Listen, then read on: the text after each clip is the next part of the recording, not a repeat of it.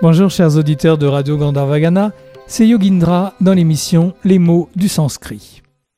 Nous allons poursuivre aujourd'hui l'exploration de ces deux mots, abhyasa, la pratique constante, et vairagya, le détachement.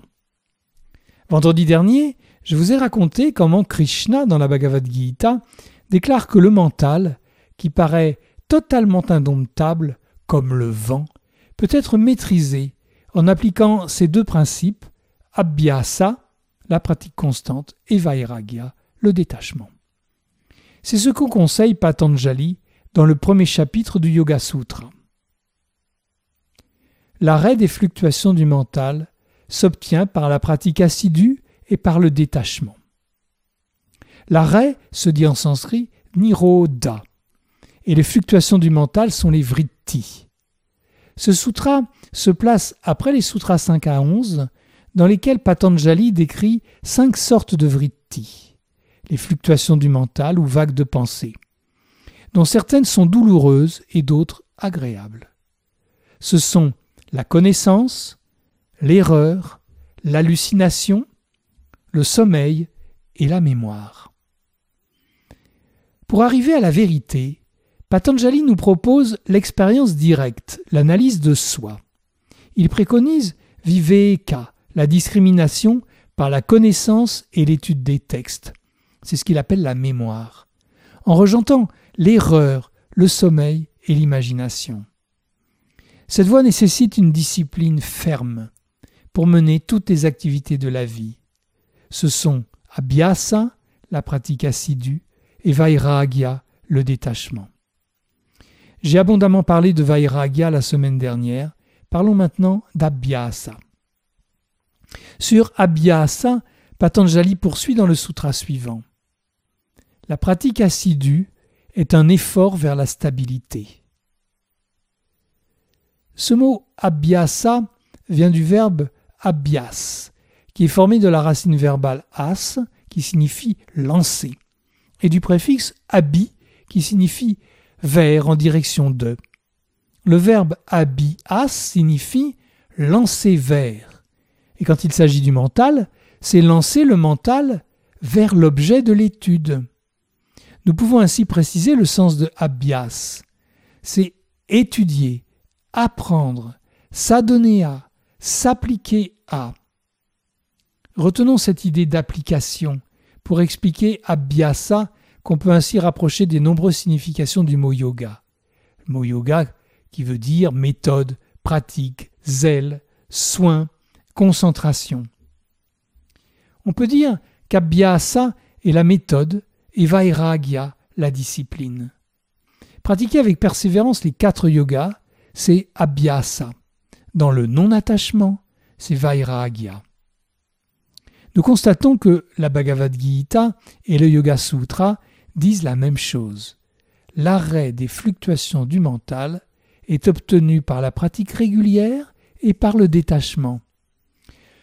On peut supposer que Patanjali connaissait la Bhagavad Gita, puisqu'elle est antérieure au Yoga Sutra.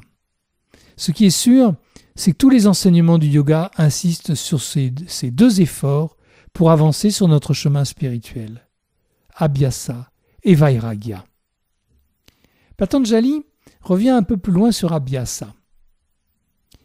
La pratique persévérante sur un principe unique a pour but l'élimination des obstacles.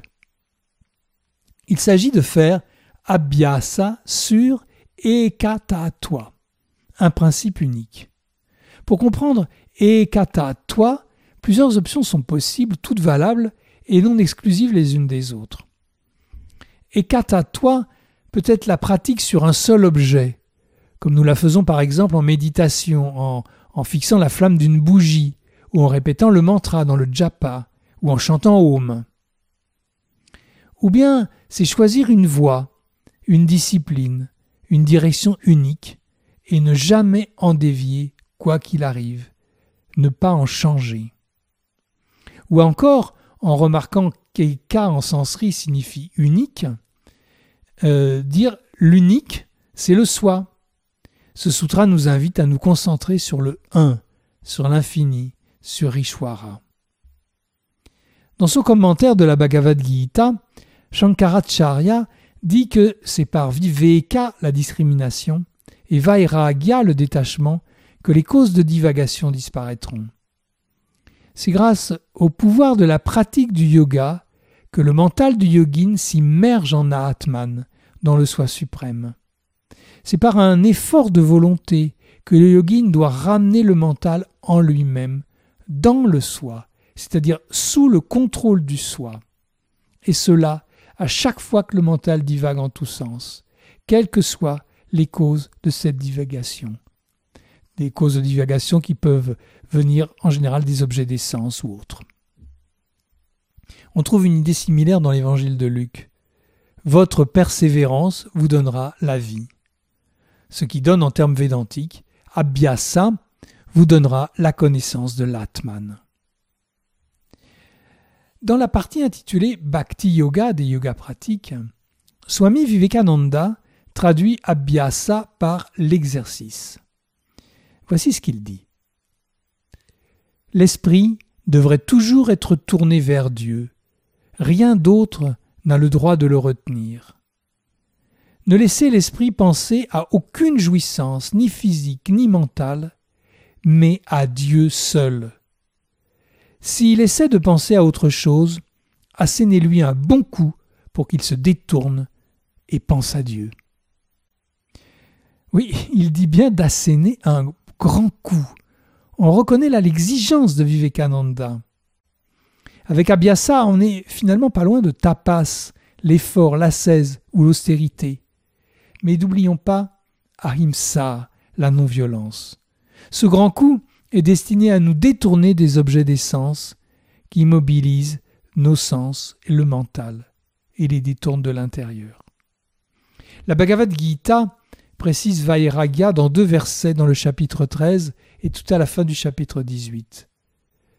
La connaissance vient de Vairagya, le détachement des objets des sens et de tout égoïsme, c'est-à-dire du détachement de tout égoïsme. Le yogin qui demeure solitaire absorbé dans la méditation et le yoga, réfugié dans Vairagya, le détachement constant, est digne de l'identification avec Brahman. Et Patanjali ajoute Le détachement vient de la conscience de soi qui libère du désir pour les objets vus et entendus.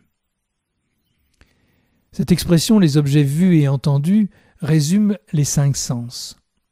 Se détourner des objets des sens c'est-à-dire arrêter de nous laisser piéger par le monde, doit donc être notre combat inlassable. Détachons-nous du monde extérieur pour nous tourner vers notre monde intérieur, le sacré qui est en nous, vers la conscience, vers le soi. Dans le même passage que j'ai cité tout à l'heure, Vivekananda nous conseille de lire des livres qui parlent de Dieu, d'écouter de la musique sacrée, de chanter les louanges du Seigneur et des mantras. De manière persévérante, bien évidemment. C'est une façon de nous tourner peu à peu vers le soi. Je vais conclure avec ce verset de la Bhagavad Gita. Si tu ne peux pas fixer ton mental fermement en moi, alors cherche à m'atteindre par le yoga de la pratique constante, Abhyasa. J'espère que toutes ces considérations sur Vairagya et Abhyasa, en passant par Viveka et Katatwa, Tapas et Ahimsa, vous inspireront, ou en tout cas vous donneront l'envie de relire les versets que j'ai cités, et d'autres sans doute aussi. Je vous souhaite un beau week-end et je vous dis à vendredi prochain.